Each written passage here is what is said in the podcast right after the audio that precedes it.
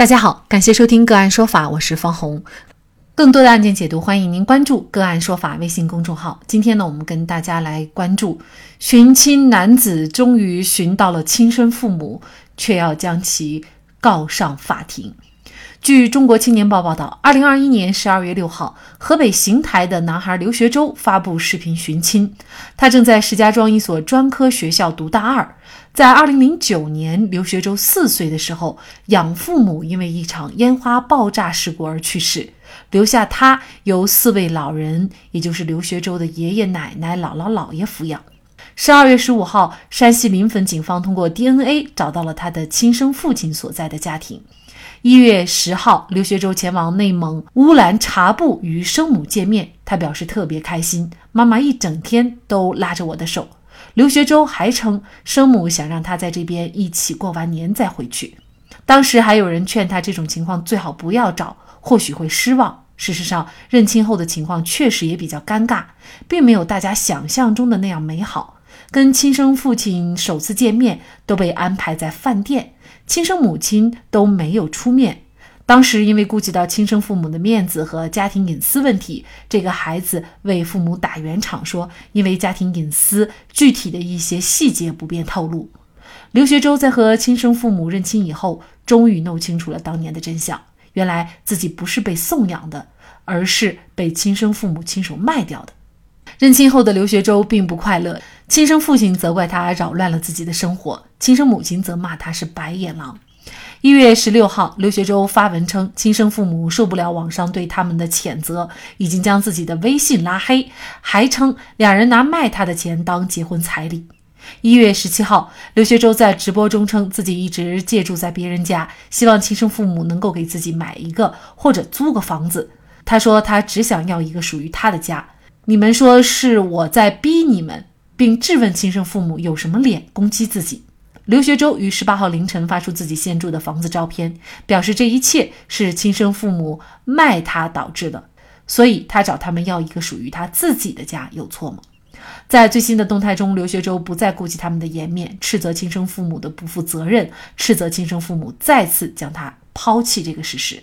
十九号凌晨，刘学周在社交平台发文表示，本来已经打算放弃了。但是亲生父母颠倒黑白，丝毫没有认识到自己的错误，决定与他们法庭见。刘学周的亲生父母到底要承担什么样的法律责任？拐卖儿童罪、遗弃罪，还是仅仅承担一个抚养费的责任？就这相关的法律问题，今天我们就邀请云南大韬律师事务所副主任、婚姻家庭法律事务部主任、国家婚姻家庭咨询师谭英律师和我们一起来聊一下。谭律师您好。主持人好，听众朋友们好。嗯，非常感谢谭律师啊。十六岁的这个刘学周现在还在读大学，其实还不算是完全的成年人啊。在这种情况下，亲生父母对于刘学周是否还应该尽到法律上的抚养义务呢？嗯，那这个答案呢，我认为是肯定的，因为我们国家法律规定，父母是孩子的就是第一监护人。那么，父母对于未成年的孩子，那他是具有法定的一个抚养义务的。那我们看到这个孩子刘学周现在也才年满十六周岁，那我们国家的这个成年人是以年满十八周岁。那作为这个呃，就是划分成年人和未成年人的标准的。那么他现在呢，他是十六周岁，而且他还没有就是工作，因为法律上讲的，如果年满十六周岁，以自己的劳动收入作为主要生活来源的话，那他这种人呢，他是视同为成年人。但是我们看到这个孩子，他目前是还在上学的，相当于他也就是说没有自己来赚钱。那所以这种情况下，我认为就是他的父母亲生父母，那肯定是对这个孩子是有抚养教育的义务的。那可以要求他支付，就是呃到十八岁之间的这个抚养费。这个通过起诉的话，我觉得是可以获得支持的。从几岁开始到十八岁的这个抚养费呢？孩子出生之后，他父母就有抚养义务。那么前面十六年，实际上他的亲生父母没有尽到。那么前面这部分，他也可以要求就是父母来补足。那么后面的这两年，他也可以要求父母来支付。他要求这十八年的抚养费，应该都在法律上是可以得到支持的。那现在其实他是要求他的父母给他买一套房子，或者是租一套房子哈，这个在法律上父母有这个义务吗？从法律上来讲呢，父母对孩子的抚养义务一般是包括三个方面，包括养育、教育、保护三个方面的义务。那我们讲的这个养育，一般也就是照顾他的生活、日常生活，负担他的生活费、教育费、医疗费。那么教育嘛，当然就是给他提供相应的教育条件。保护的话，就是说当他受到不法侵害啊或者什么的时候，那么他们父母是要。帮他来维权的法律上的这个抚养义务基本上是包括这三方面。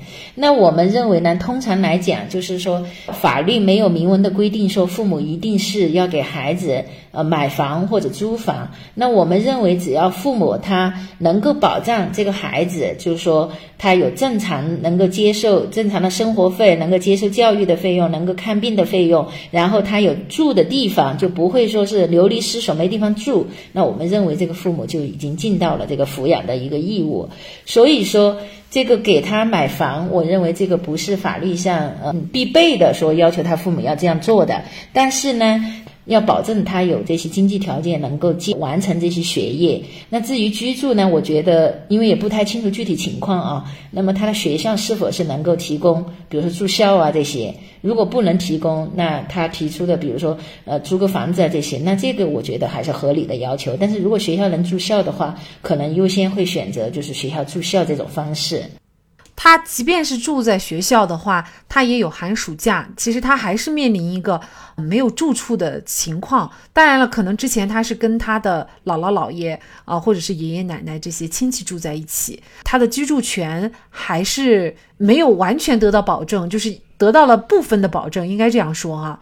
是的，那这个就看，就是说他的父母如果愿意来承担他现在的一个抚养义务，看他们怎么样灵活处理。比如说寒暑假是不是接回他们家中，或者有其他的一些替代的方案。我想表明的就是说，让父母给他买房或者租房，这个倒不是法律上必须要求的，但是他的父母要想办法解决他的一个居住问题，不能让他流离失所，这个是他们应尽的一个义务。现在呢，他是对于父母的做行为啊是非常的不满，所以呢，他打算起诉。如果他起诉父母的话，事实上他其实就是可以主张这个抚养费方面的权利。对对，很多人呢也关注，比如说他父母的行为构不构成犯罪？那假设媒体报道说，确实是他亲生父母卖孩子啊，那这种行为构不构成犯罪呢？呃，如果真的是如这个报道中所说，是呃他父母就把他卖掉的话，那我认为这个应该是构成拐卖儿童罪了。我们国家刑法二百四十条是对拐卖呃儿儿童罪这个是有一个明文的规定，就是以出卖为目的。那么贩卖儿童的行为，还有当然还包括拐骗、绑架、收买、接送、中转啊这些行为。那么本案当中可能就涉及到一个贩卖的一个行为。那实际上这个犯罪主体它是一个就是一般的主体，只要实施这个贩卖儿童的行为以出卖为目的的话，那么不论他是不是他的亲生父母，那都是构成犯罪的。所以假设说真的如报道中所述，就是他是亲生父母把他。就为了牟利，然后把他卖掉的话，那我认为是涉嫌这个拐卖儿童罪的。嗯，但是这个已经时隔十六年了啊，现在还能够追究他们的刑事责任吗？我们国家这个刑法对于这个犯罪，它是有一个追诉时效期限的。那么按照法律规定呢，它是根据这个法定最高刑来计算追诉时效期限。那么法定最高刑不满五年的。呃，那么追诉时效是五年，法定最高刑为五年以上不满十年的，那么追诉时效是十年；法定最高刑十年以上的，那么追诉时效是十五年；法定最高刑为无期徒刑、死刑的，追诉时效是二十年。那我们看到拐卖儿童罪就是一般情节的话，那它的法定刑是五年以上十年以下有期徒刑。也就是说，他的父母如果真的构成拐卖儿童罪的话，那按他的情节，最高也就是可以处到是十年的有期徒刑。那这个的话，那追诉期时效期限就是为十年。现在已经过了就十六年了，那我觉得这个追诉期效还是过掉了。就是说他现在如果要追溯这个犯罪的话，可能这个时效一方面是一个问题，第二个呢，还有就是证据方面，就是能不能有有力的证据来证明就是他父母以出卖为目的把他卖掉的，这个也是一个难点。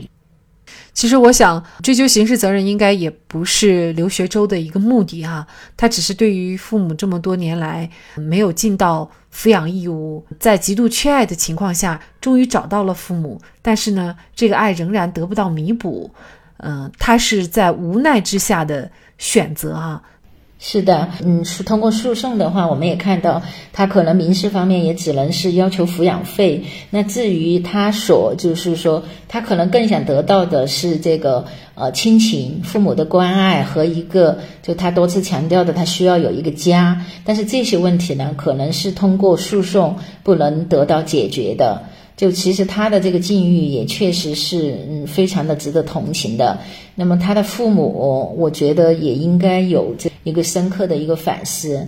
那么现在既然寻亲都寻到了，那我觉得他们至少是应该就说接纳这个孩子，给他把以前缺失的爱给他做一些弥补，而不是像现在一样把他推来推去的，甚至双方还反目成仇。那我觉得这个是最让人寒心的。说到底，刘学周只想有一个自己的家，这个家不需要有多大，只要能够让他感受到父母的爱和温暖。看来刘学周的父母对当年对儿子所做的行为并没有深刻的忏悔过，这样的人性是非常可怕的。即便他们逃过法律的刑责，也将逃不过良知的拷问。好，在这里再一次感谢云南大韬律师事务所副主任。婚姻家庭法律事务部主任、国家婚姻家庭咨询师谭英，更多的精彩案件解读，欢迎您继续关注我们“个案说法”的微信公众号。如果您有相关的法律问题，也可以添加幺五九七四八二七四六七的的微信号向我们进行咨询和交流。感谢您的收听，我们下期节目再见。